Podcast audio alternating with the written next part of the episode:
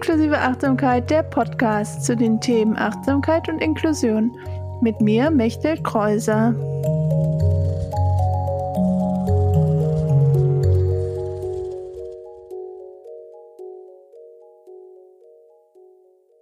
Hallo, herzlich willkommen zur vierten Folge von Inklusive Achtsamkeit, der Podcast.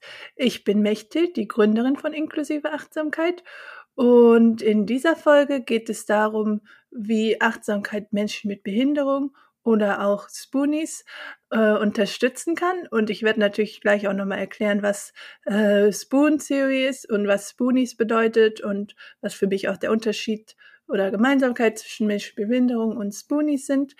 Ähm, genau, das ist heute die Folge. Und erstmal will ich sagen, wow, schon die vierte Folge. Ich freue mich total, dass ich äh, ja so motiviert bin, selber an diesem Podcast-Projekt zu arbeiten und auch von euch so viel schöne Rückmeldungen bekomme, dass äh, euch das gefällt, was äh, ich hier aufnehme und auch das Interview mit Birte, das äh, vor zwei Wochen veröffentlicht wurde, kam bei euch total gut an und äh, ich freue mich. Und nächste Woche gibt's in zwei Wochen gibt es dann ein neues Interview. Also es gibt ungefähr dann einmal eine Solo-Folge und dann wieder ein Interview.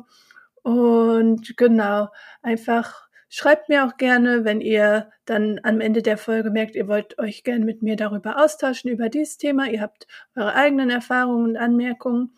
Äh, ich habe eine E-Mail-Adresse äh, für den Podcast eingerichtet, podcast at inklusiveachtsamkeit.de. Und da könnt ihr mir gerne schreiben oder auf Instagram äh, mich mit, euch mit mir verknüpfen so rum und mir folgen und mir schreiben. Da ähm, ist auf jeden Fall auch, kommt regelmäßig dann auch neuer Content und auf der Webseite und im ähm, Newsletter, meinem Achtsamkeitsbrief, den könnt ihr auch gerne abonnieren. Der kommt dann auch über die Info, wenn eine neue Folge raus ist und natürlich auf Spotify oder Apple Podcast äh, mir folgen, dem Podcast folgen, inklusive Achtsamkeit, äh, der Podcast und auch gerne bewerten. Das hilft dann auch, äh, dass andere Leute wieder den Podcast finden.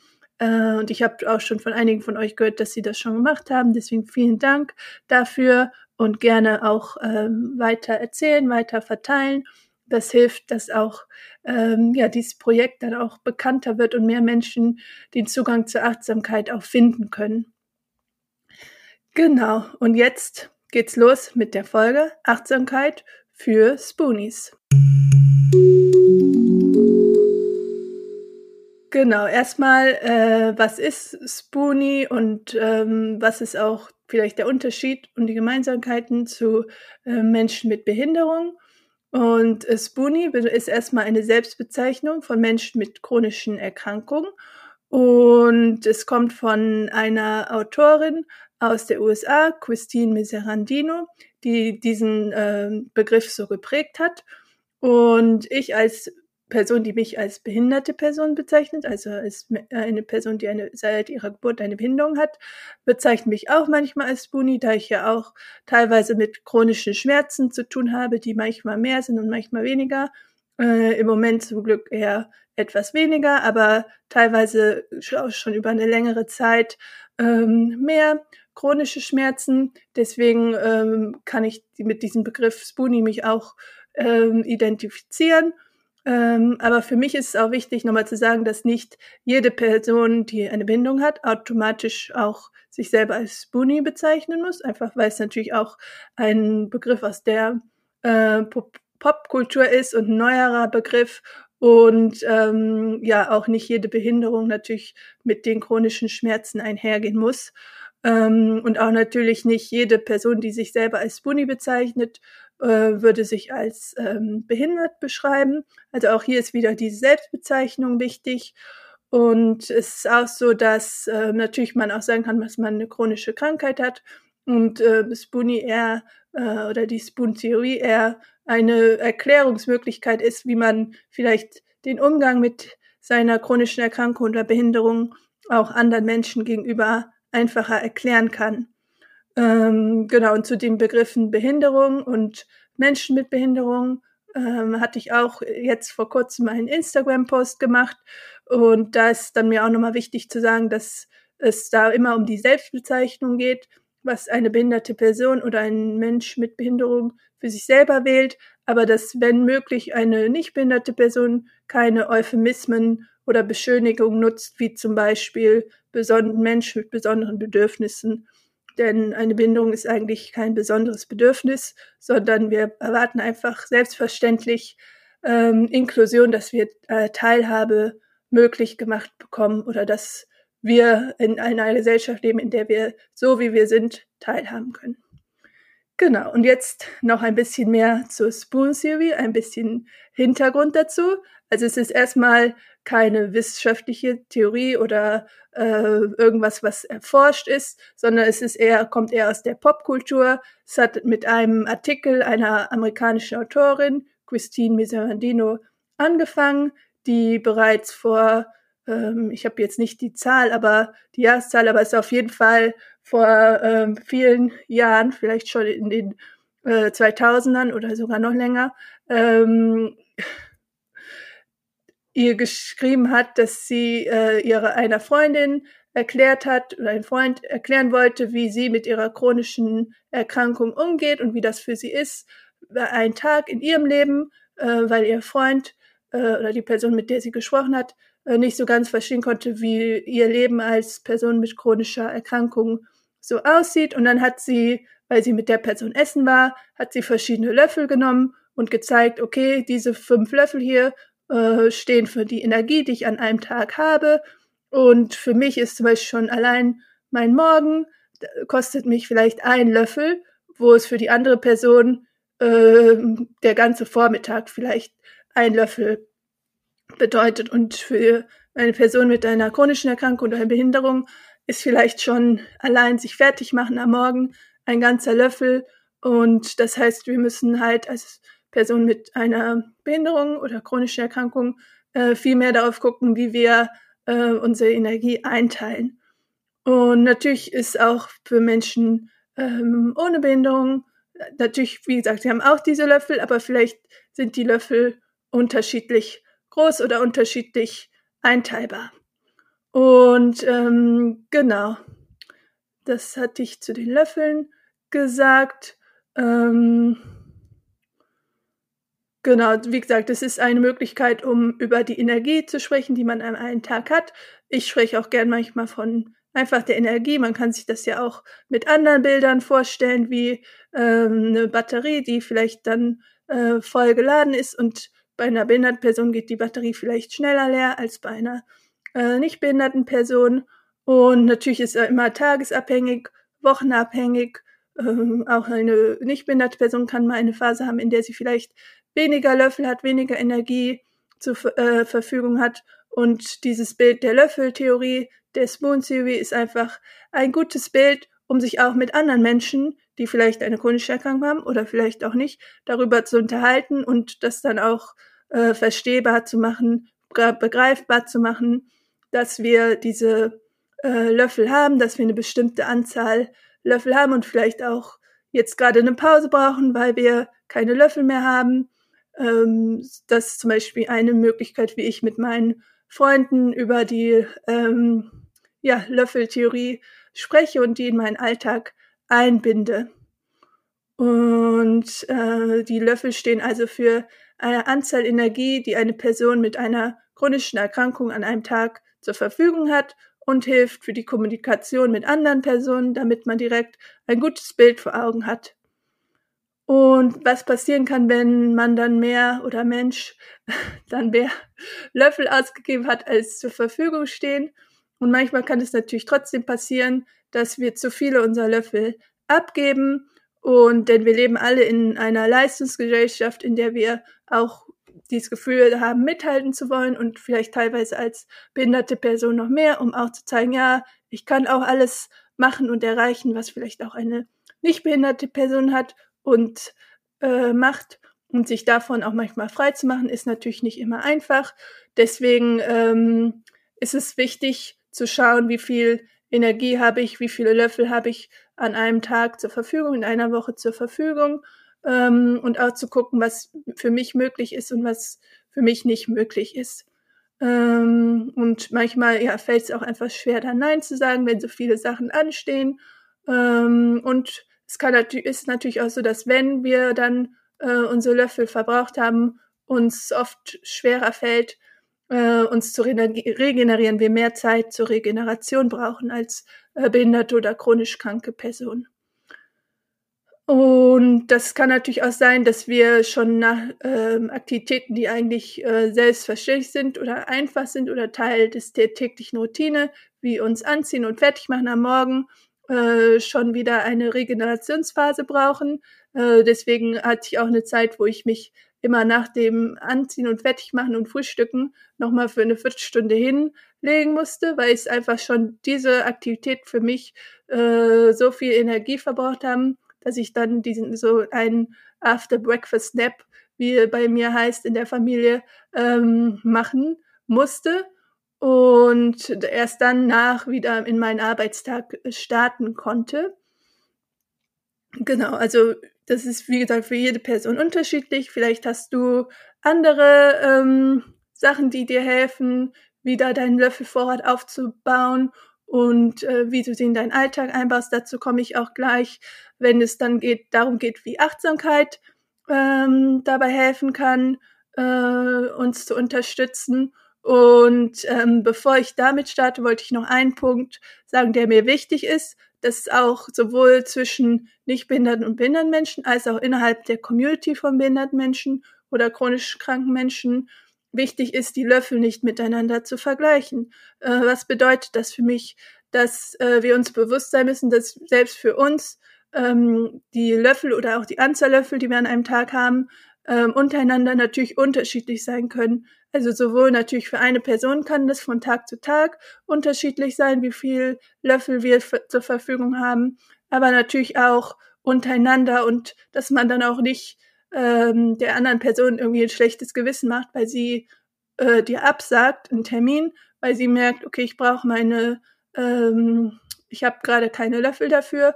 Ähm, oder wenn sie irgendwas nicht so schafft, wie du es jetzt gerade vielleicht dir erwarten würdest oder schön finden würdest, sondern dir bewusst sein, dass jede Person unterschiedliche Anzahl Energie hat, unterschiedliche Anzahl Löffel pro Tag und vielleicht auch unterschiedlich damit umgeht, unterschiedliche Prioritäten setzt, die Löffel unterschiedlich groß sein können. Und ähm, das hat hier eben schon gesagt mit dem Leistungsdruck und den Leistungsgedanken, dass andere Personen vielleicht da anders mit umgehen können und wollen und müssen.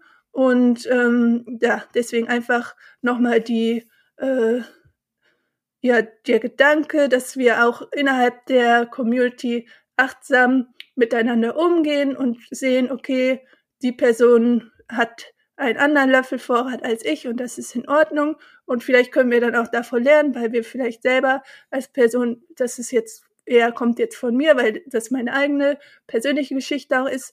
Ich jemand bin, der eher immer mehr Löffel ausgegeben hat, als sie vielleicht zur Verfügung hat und dann vielleicht auch wieder von Personen lernen können, die besser auch Nein sagen können, besser ihre Grenzen einhalten können und ähm, besser damit umgehen können und das dann auch so zu akzeptieren und sich dann auch eher dafür zu freuen, als vielleicht zu ärgern, dass man sich dann nicht sieht oder ähm, nicht zusammen machen kann. Genau. Und jetzt kommen wir zu dem Teil, warum Achtsamkeit wichtig ist für äh, Spoonies und behinderte Menschen. Also erstmal können wir mit Achtsamkeit bewusst wahrnehmen, wie viele Löffel ich für den Tag habe, wann ich vielleicht auch zu viele verbraucht habe und wann ich eine Pause brauche. Und ich habe vor einiger Zeit auch einen Post dazu auf Instagram gemacht. Den verlinke ich auch in dem äh, Blogartikel, den ich zu diesem Beitrag schreibe. Und in diesem Kommentar einer äh, meiner Community Members, äh, ich schreibe ihr auch, dass sie in dem Podcast erwähnt wird, wenn du den hörst, äh, dass sie ihr, dass ihr die Visualisierung dabei hilft zu sehen, wann vielleicht auch schon Löffel vom nächsten Tag genutzt werden und auch welche Aktivitäten äh, neue Kraft geben und welche Aktivitäten vielleicht auch zu viele äh, Kraft wegnimmt. Also dass man sich auch immer wieder darüber bewusst werden kann, okay, wie ist mein Tag strukturiert? Wie kann ich vielleicht noch mal was anpassen an meinem Tagesablauf?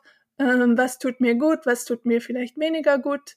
Gibt ja auch immer so Aktivitäten, die ähm, ja vielleicht man so aus Gewohnheit macht. Natürlich, man kann nicht einfach alles umstellen, dass man nur noch das machen kann, was einem Spaß macht, aber vielleicht nochmal zu gucken, okay, muss ich das wirklich die ganze Zeit so machen oder kann ich nochmal was verändern an meinem Tagesablauf, an meinen Strukturen, an meinen Gewohnheiten? Gibt es vielleicht ähm, Aktivitäten, die ich gerne mal in meinem Tag einbauen würde, die mir gut tun würden?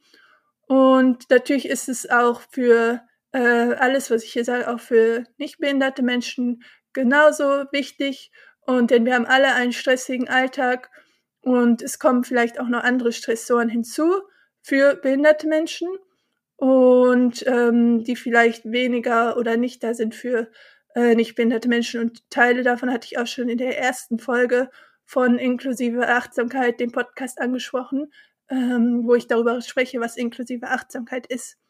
Ein weiterer Punkt, warum Achtsamkeit wichtig ist, ähm, ist, dass wir damit unsere Grenzen erkennen können.